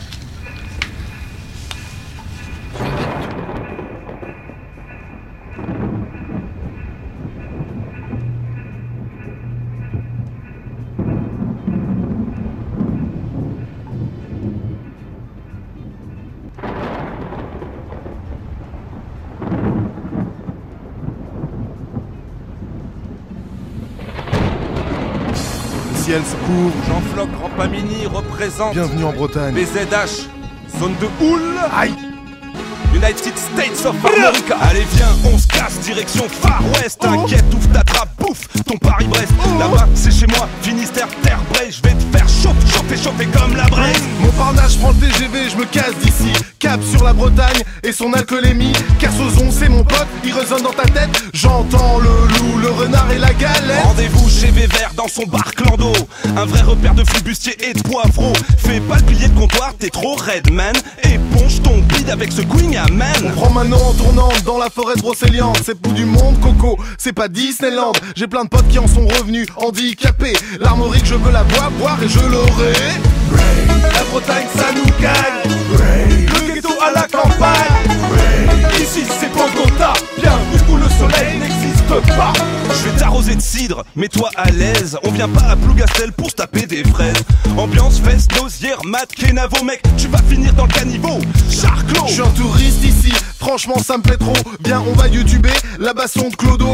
Oublie ta crème solaire et prends ton ciré. Chapeau rond, les bretons, viens me déménager. C'est parti pour la soirée Miss Big Gooden Les t-shirts sont mouillés au chouchen Partage mes crêpes et toutes les filles font waouh Waouh, waouh, waouh, waouh, waouh Fesse, nose, moi je reste jusqu'à la fin. Ma nouvelle vie a un putain de goût de sarrasin. Qui cafard, c'est un père, c'est trop la bringue. T'inquiète que maintenant je suis un big ou dingue.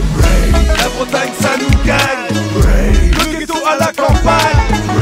Ici c'est Bogota, bienvenue où le soleil pas. On était tous carbonisés et Explosé, arraché, fracassé, écorché, décalqué, dépouillé, éclaté, cramé, bourré, cassé, cuit, étorché, beurré, chargé, sous les défaits, pété, shooté, scotché, perché, flingué Viens, je te casse les dents dans le Morbihan. Je suis le Terminator des côtes d'Armor.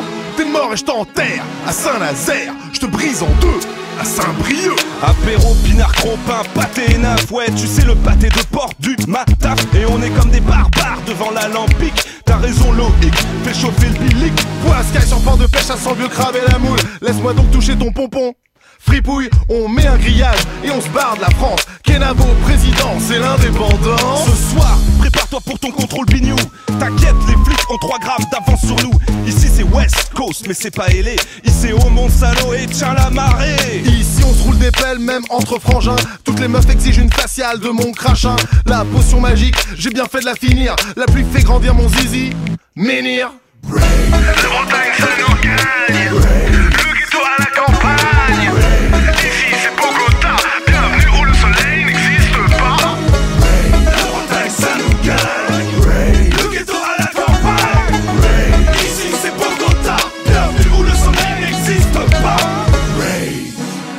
La Bretagne. C'est comme un fist dans l'Atlantique. Qu'est-ce que tu baragouines là T'as moyen de pick and tool, pépé? Hein Hein? Quoi? Qu'est-ce que tu dis? Far West Far West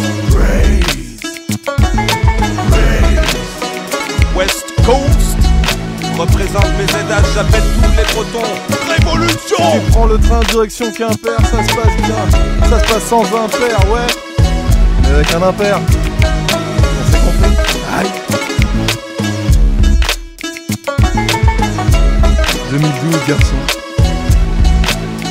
Vers l'ouest. On va vers l'ouest.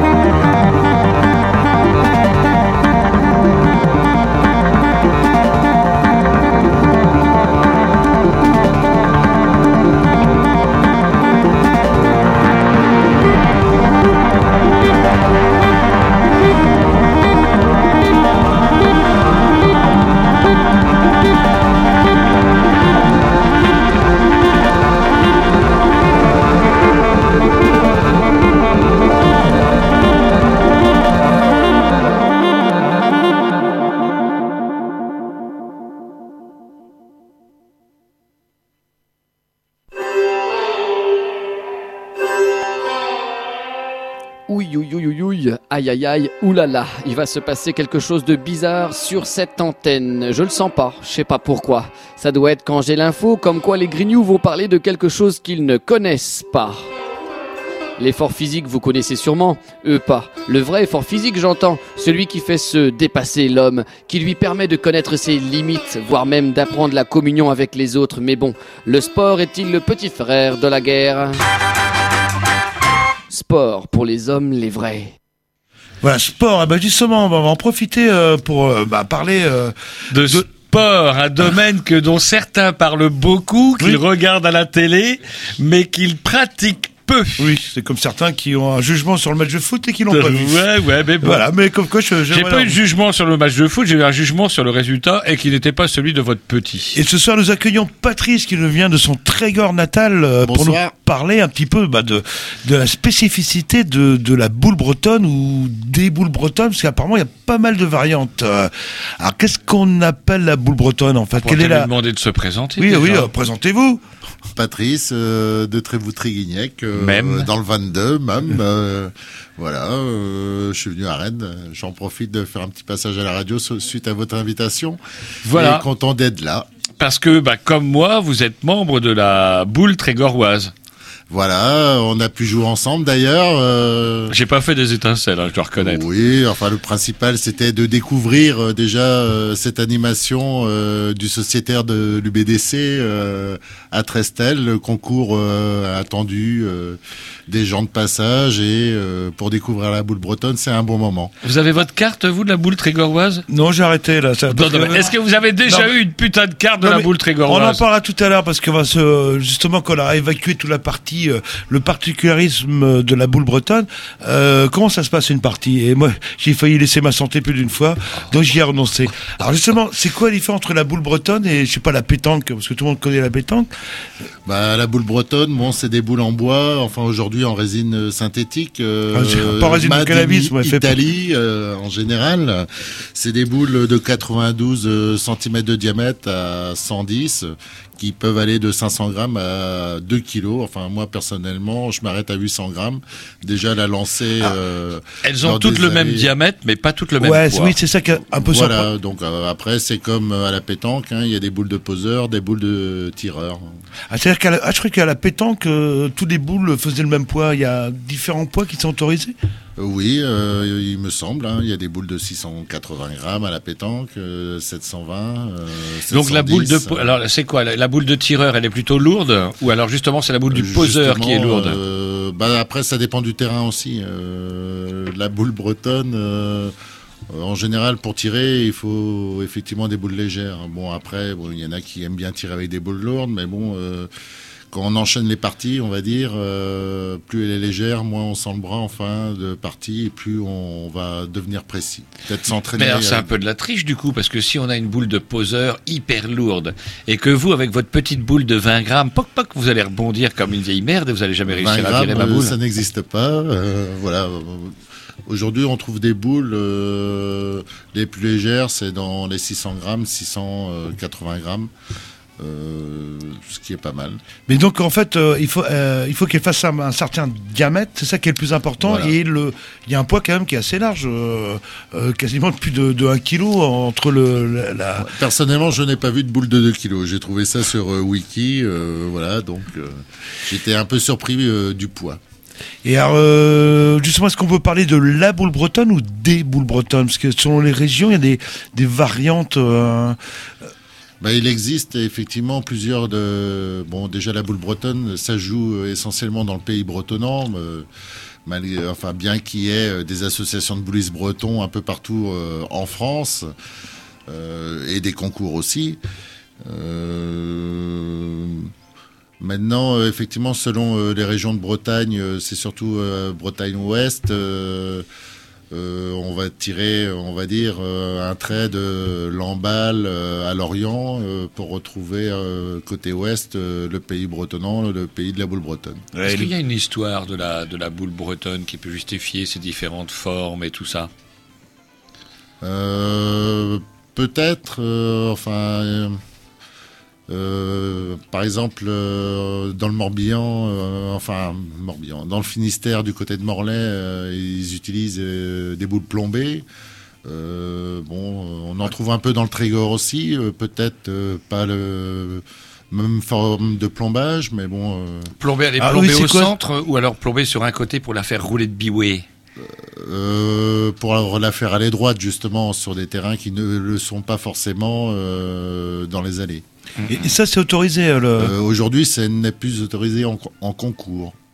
D'accord, mais pour l'entraînement.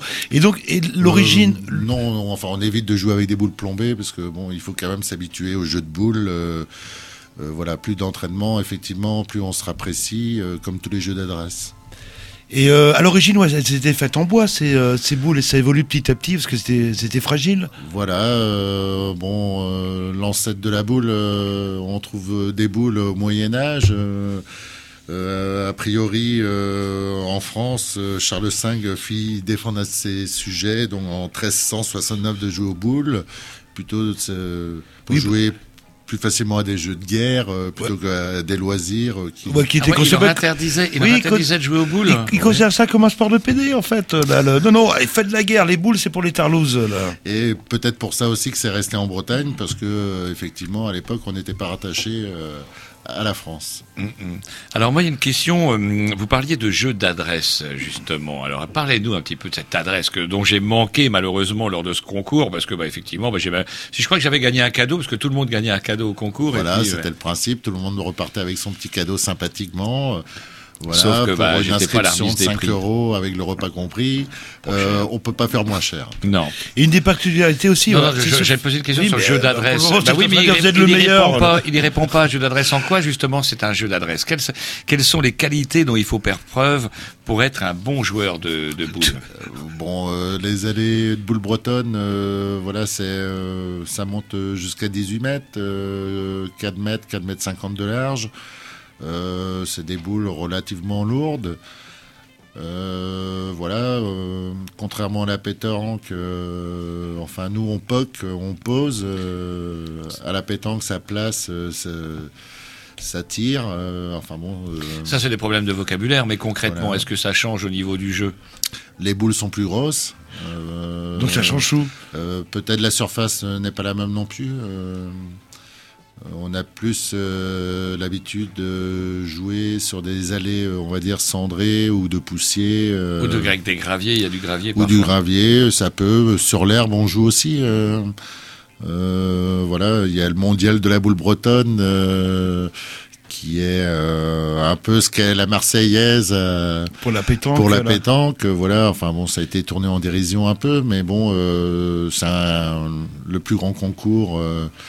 Euh, euh, voilà, qui a été créé euh, il y a trois ans euh, au Trévoux, euh, lancé par Jean-Pierre Rayou et son équipe.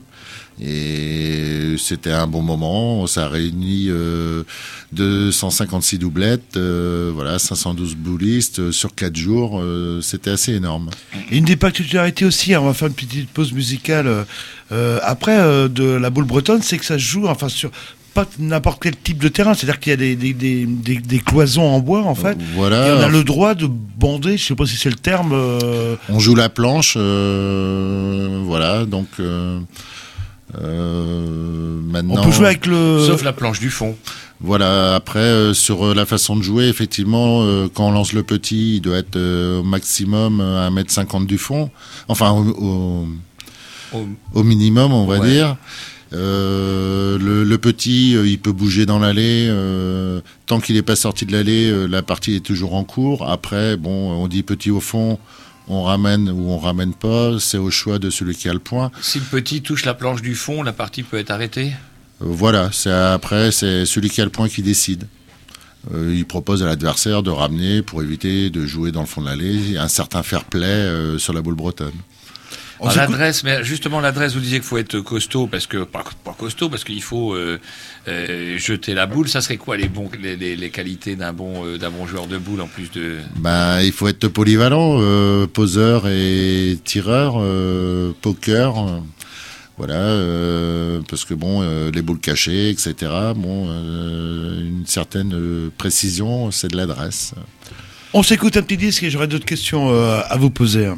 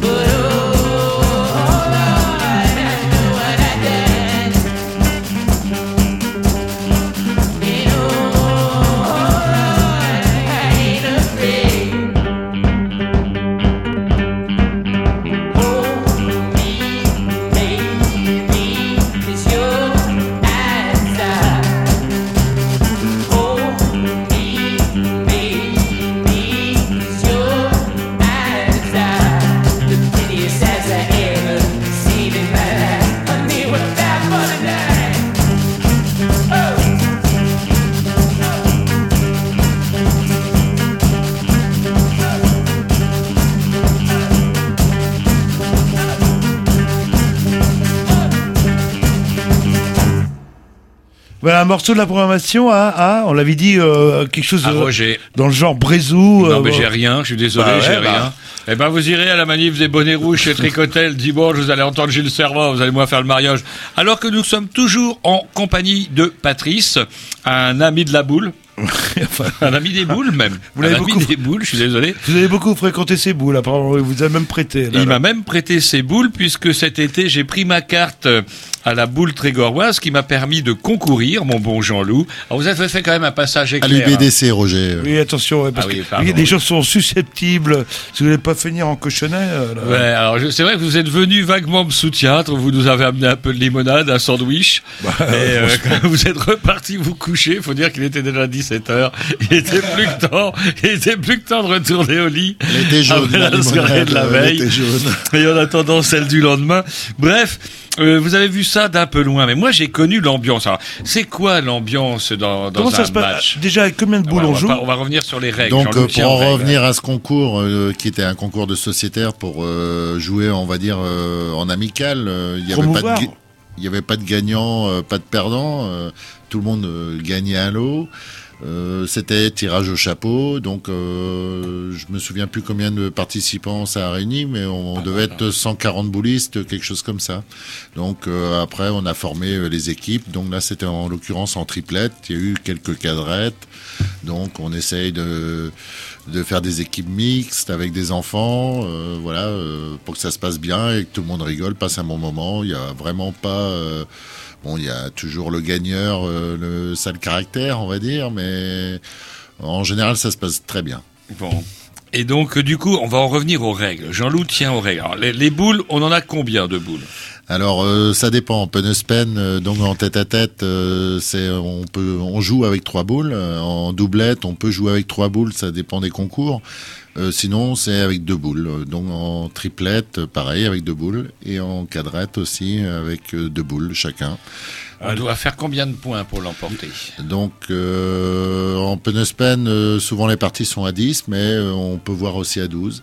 Euh, en doublette, euh, on peut voir les deux aussi, euh, 10 ou 12, et euh, en triplette et en quadrette, c'est à 12. Et ça se joue en combien de manches Euh, Il y a combien, comment on dit des manches, des parties, des sets euh Alors euh, c'est souvent élimination directe pour la plupart des concours. Au mondial, ils ont est- essayé euh, d'instaurer un peu plus de parties parce que euh, les gens se déplacent euh, de loin. On a eu une équipe de Bourg-en-Bresse, ça nous a bien fait plaisir. Enfin, des copains qui ont déménagé là-bas. Et enfin voilà, c'était. Alors c'est rigolo parce que vous dites un mondial de la boule bretonne. Comment dirais-je Comment peut-on faire un mondial d'une boule qui est justement, comme vous nous le disiez tout à l'heure, typiquement régionale? Bah, c'était justement pour faire un petit peu un pied de nez euh, à cette Marseillaise. D'accord. Est-ce qu'il y a une fédération euh, officielle de la boule Euh, oui, il y a plusieurs fédérations. Enfin, il y a deux fédérations de boules à ma connaissance dans le 22, euh, dont le CD22. L'autre, je sais même pas comment elle s'appelle. Donc Enfin, on peut être licencié?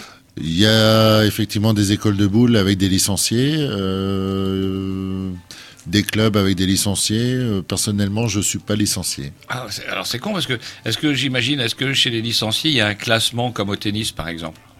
Voilà, il y a des challenges effectivement euh, qui se passent sur plusieurs concours. Euh, là, en l'occurrence, le, il y a hum, le challenge René Louis, en, l'occurrence, c'est 10, euh, 10 parties de boules euh, pour les gamins. Enfin, il y a la même chose pour les adultes.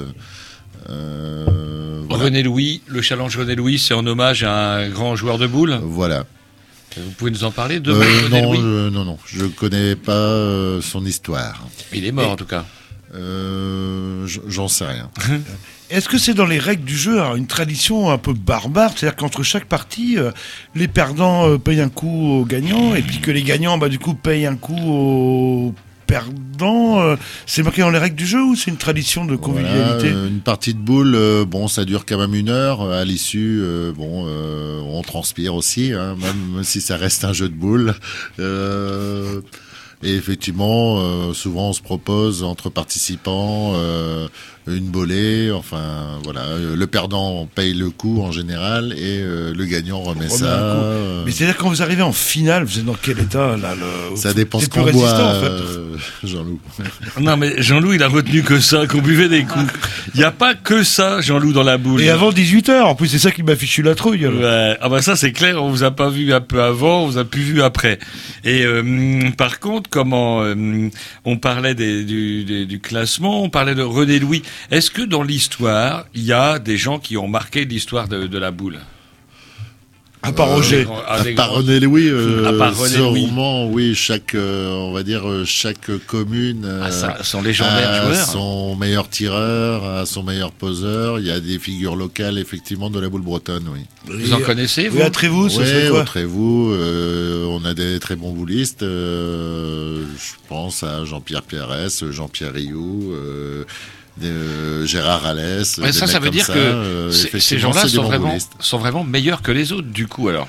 Euh, sont pas faciles à battre. Ils sont pas imbattables, mais ils sont pas faciles à battre. C'est-à-dire Bah, bon Étienne de la poseur, Marée. bon voilà, poker. euh, essentiellement bon tireur. Enfin, en Penuspen, euh, voilà, il n'y a pas beaucoup de monde qui leur résiste. D'ailleurs, euh, Jean-Pierre Pierres a gagné euh, le dernier mondial qui se passait à Carhaix en Penuspen. Euh, voilà, ça fait ouais. partie de nos bourboulistes euh, qui a quand même euh, une petite soixantaine d'années.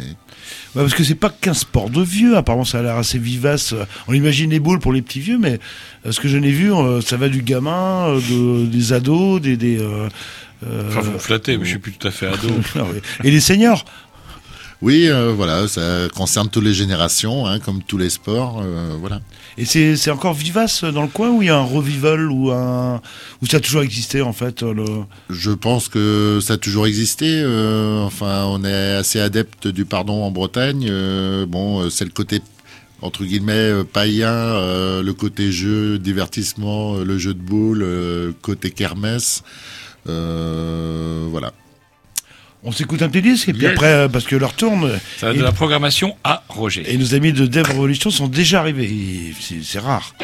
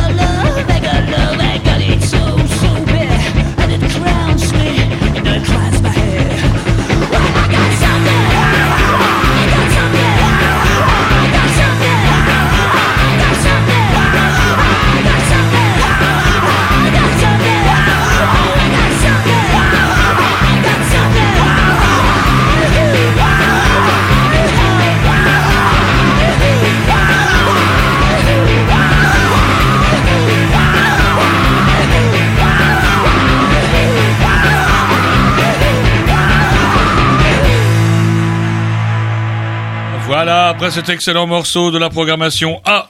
Jean-Loup, les Beach Beaches. Euh, on continue avec euh, Et on Patrick, que termine malheureusement, mais lui, il a quelque chose d'hyper important à dire sur la boule parce qu'il ne reste plus que 3 minutes. Voilà quelque chose que j'ai oublié de dire par rapport à la pétanque, effectivement, c'est que, euh, euh, enfin bon, c'est assez récent, euh, le comité départemental a interdit le sous-main. Donc, euh, On peut pas de- de- le sous-main. On peut pas donner de pognon en fait. Voilà. Voilà. le sous-main, en fin de compte, c'est la pétanque et la boule bretonne, c'est dessus de main. Voilà, on pousse la boule, on, on comment dire, on. Au lieu de la prendre par en dessous, on la prend par dessus, si je peux. Voilà, euh, enfin plutôt le contraire. euh, voilà. Euh, pour la pétanque, effectivement, on la prend par en, par en euh, par dessus, et pour la boule bretonne, on la prend par en dessous. Donc quand vous poquez, vous dites Oui, euh, quand on poke et quand on pose, on roule la boule à la bretonne. D'accord. Expliquez-moi, rouler la boule, effectivement, ça veut dire quoi? Bah, en poussant la boule, on essaye de la rouler le plus convenablement possible. Faut que ça roule. il faut que ça roule. Alors qu'à la pétanque, ça n'a pas besoin forcément de rouler. Voilà. Et quand on poque, par contre, on, ça, ça on roule pointe, pas quand on poque. on pointe à la pétanque. Ah, ah. Et euh, est-ce qu'il y a eu, euh, je sais pas, des parties, est-ce que ça dégénère Est-ce qu'il y a des mauvais perdants comme partout euh Comme partout, il y a des boulistes qui partent, euh, ça peut arriver en cours de partie. Ah, carrément, là, là. Voilà. Entre partenaires ou euh En- Ça peut arriver aussi entre partenaires. Bon, bon, un un sport qui rapproche. Votre, votre meilleur souvenir de boule? Euh, c'est le mondial de l'année dernière. euh, c'est mon meilleur classement. C'est vrai? Euh, Voilà. fait combien? On, on a été battu en huitième euh, avec euh, mon copain euh, Gérard. Ah, vous commencez à y de croire. finale, quand même. On y a cru. euh, on avait des très bons boulistes à nous regarder. On était euh, assez contents d'être là.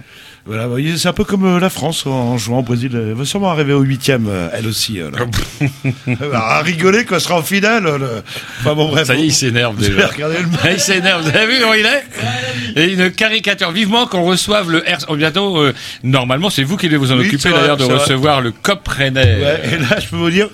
Voilà, on peut dire encore peut-être quelque chose sur la boule. euh, voilà, il y a le pas libre, le pas fixe. On Ah, joue, quoi euh, on joue du trou, on va dire. euh, Ouais, il y a un petit trou creusé en fait, et on peut s'allonger. euh, un creuser à la force de d'avoir le pied dedans, on va dire. euh, et puis, euh, enfin, aujourd'hui, les règles pour euh, les jeunes, euh, c'est souvent le pas libre. euh, donc, euh, sur euh, un, un trait d'un mètre cinquante à partir du fond de l'allée, euh, on peut se déplacer pour euh, Avoir de l'élan. poser.